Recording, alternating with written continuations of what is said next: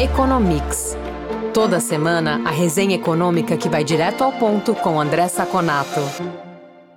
Olá, ouvintes do Economics. Começa aqui mais um bate-papo com André Saconato, que é economista e faz uma análise dos principais índices e fatos que movimentam o mercado e afetam o dia a dia das empresas e também dos consumidores. Tudo bom, Saconato? Olá, Fernando, tudo bem?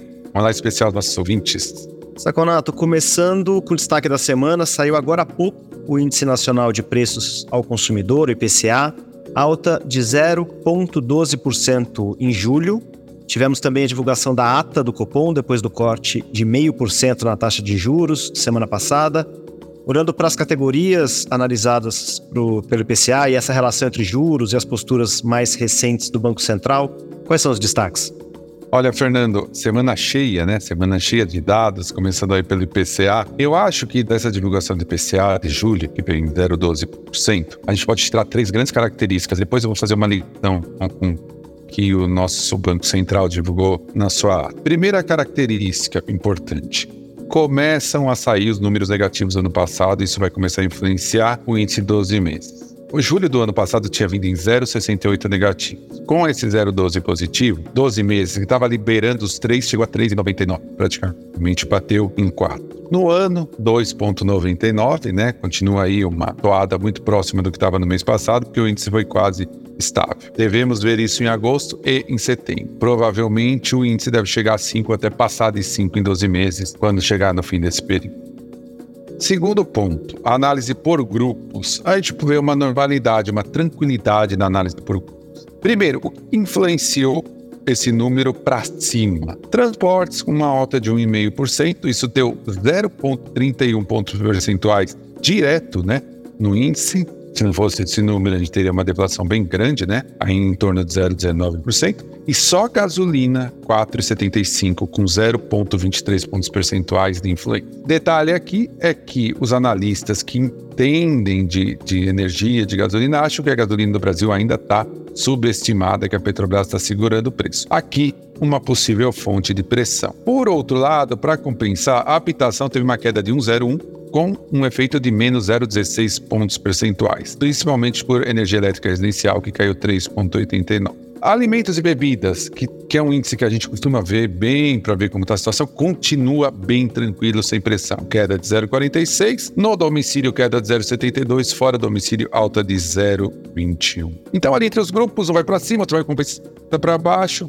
pressão zero, situação bem tranquila. Mas o dado positivo desse índice a inflação de serviços foi para 0,25 contra 0,62 em junho. Em 12 meses, ela baixou para 5,63. Se ela mantiver essa queda, logo o núcleo pode chegar próximo aos 3%, que é a meta do Banco Central. E aí eu vou ligar com a ata. É nesse ponto que eu ligo com a ata. Por quê? Porque agora, o que, que os investidores estão buscando na ata? Os agentes do mercado financeiro, os agentes da economia. Sinais se o próximo queda vai ser de 0,5 ou 0,75. O que, que o Banco Central falou? Ele falou: ah, o tom é de manter mais baixas de 0,5%. Ele falou que está apropriado esse índice, essa, essa queda, para manter a política contracionária necessária para o processo deflacionário. A aceleração do ritmo é pouco provável para 0,75, mas possível.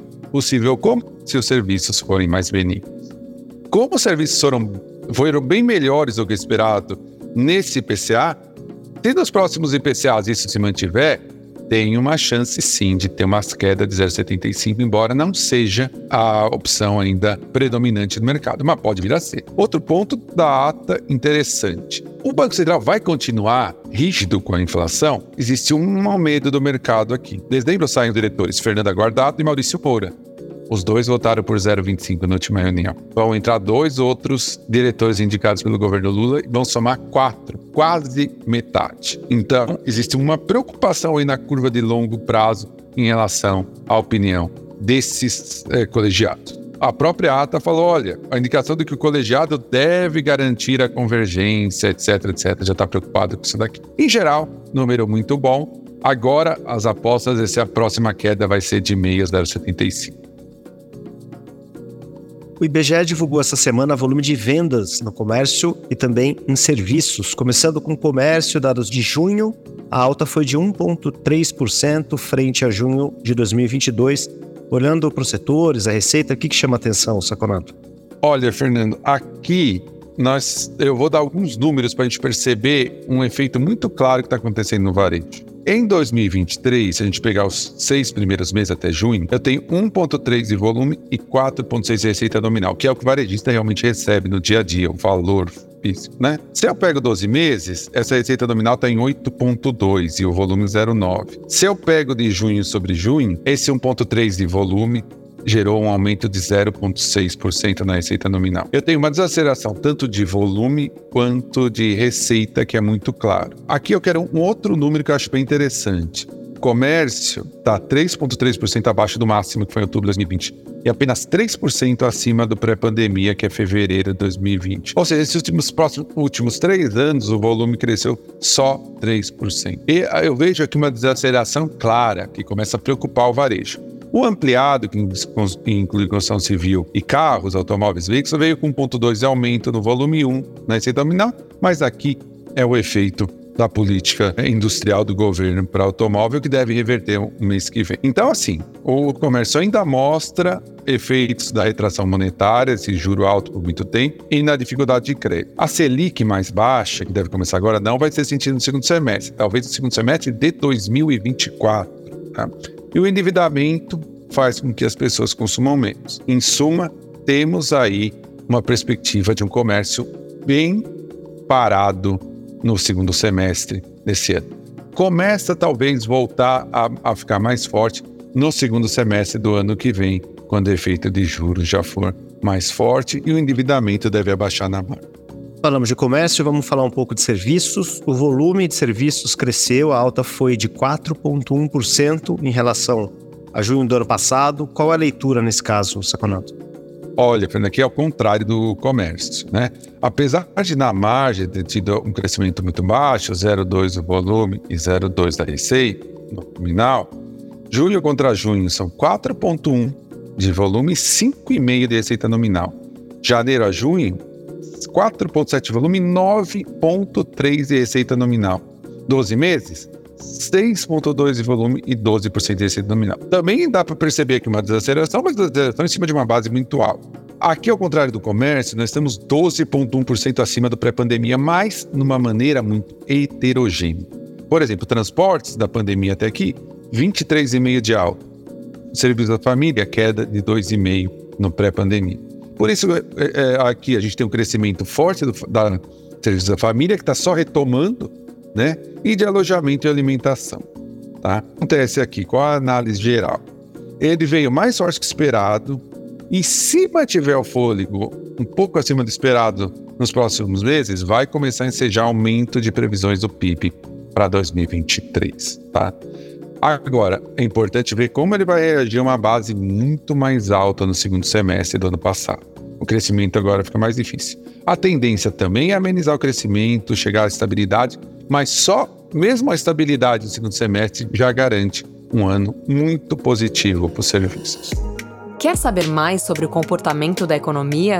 Conferir indicadores e pesquisas que orientam o mercado? Ter acesso a informações de especialistas em primeira mão e conteúdo exclusivo?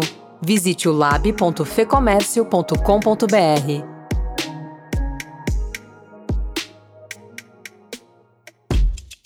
Estados Unidos saiu o índice de preços ao consumidor, o CPI, subiu 0,2% em julho. Com isso, a inflação ficou em 3,2% no acumulado dos últimos 12 meses. Resultado que altera perspectivas de inflação, deve mexer na política de juros, Saconato?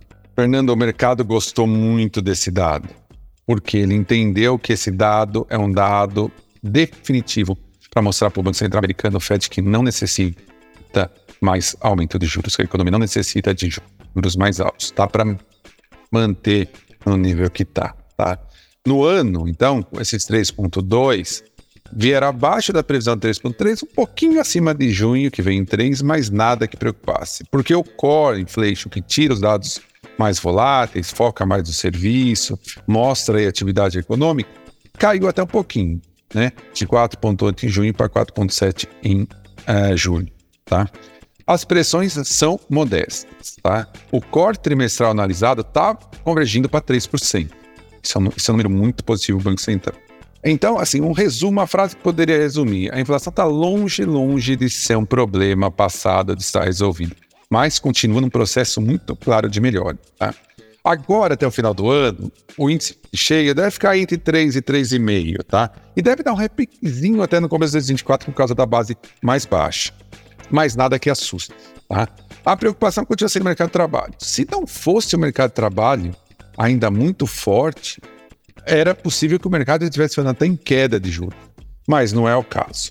Então, aqui, resumindo, esse dado deve garantir manutenção de juros do Fed nas próximas reuniões que é até um dado positivo para o Brasil. E se ele continuar subindo os juros com o Brasil caindo os juros, provavelmente você teria uma pressão muito grande no câmbio do Brasil, limitando de, de desvalorização, limitando muito o efeito ou a possibilidade política monetária.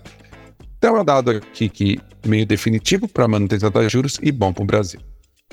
Para encerrar, alguns dados importantes da China. A semana registrou uma queda de 0,3% nos preços ao consumidor e de 4,4% em relação ao ano anterior nos preços ao produtor. Os dois dados são de julho, em comparação com julho do ano passado. Nesse período também houve uma queda das exportações, das importações, mais de 10% de retração. Economia chinesa com maus resultados mais uma vez, Saconato? De novo, a gente aqui só dá notícia ruim da China, né? O problema na China é aquilo que nós já falamos em edições anteriores. Você tem dois componentes, obviamente, que favorecem ou desfavorecem a produção PIB chinês. Um é, um é o setor interno outro é o setor externo, obviamente, tautologicamente falando. Nesse dado de exportação e importação, eu percebo que os dois estão jogando a economia para baixo. As exportações, né, que mostram qual é o apetite que os outros têm para comprar uh, do que a China produz, a previsão é a queda de julho, eh, de julho do ano passado de 12,5%. A queda veio de 14,5%. E mais impressionante ainda, a importação que mostra o poder de compra do povo chinês, né? Quanto que a renda, quanto que eles estão dispostos a gastar, a previsão era uma queda de 5, veio uma queda de 12,4. Então, assim, os dois componentes estão muito ruins da economia chinesa. Isso refletiu tanto no CPI quanto no PPI. CPI em junho veio deflação no anualizado de 0,3%, mesmo core tendo subido um pouquinho, 0,8% positivo, mas muito abaixo de qualquer meta razoável. PPI queda de 4,4% anualizado, contra a previsão de, de 4,1%. Nenhuma novidade. A economia fraca, tanto pelo setor externo mais fraco, como pela, pela renda do povo chinês mais fraca. A, a, a fonte de tudo é o mercado imobiliário, o governo começa a sofrer pressão para fazer incentivos, mas ele não vai fazer um incentivo que faria a economia reverter, que é um grande é, investimento maciço no setor imobiliário, porque não está no plano de longo prazo do Partido Comunista Chinês. Então, vamos continuar dando essas notícias até o final do ano. O PIB deve ficar de 5 para baixo, o suficiente para manter as exportações, principalmente de agrícolas brasileiras, uh, com algum problema talvez nas, nas uh, commodities metálicas, minerais metálicas, mas sem grande efeito negativo no Brasil, mas com uma economia bem mais fraca do que esperado da, da economia chinesa. Saconato, obrigado pela análise, a gente continua acompanhando. Até semana que vem. Fernando, obrigado pela nossa conversa, obrigado aos ouvintes que estiveram conosco até agora e nos falamos na próxima edição do nosso podcast. Informação e análises inéditas. Mobilização empresarial ferramentas de negócios exclusivas. Tudo isso você encontra no lab.fecomércio.com.br. Acesse agora e confira.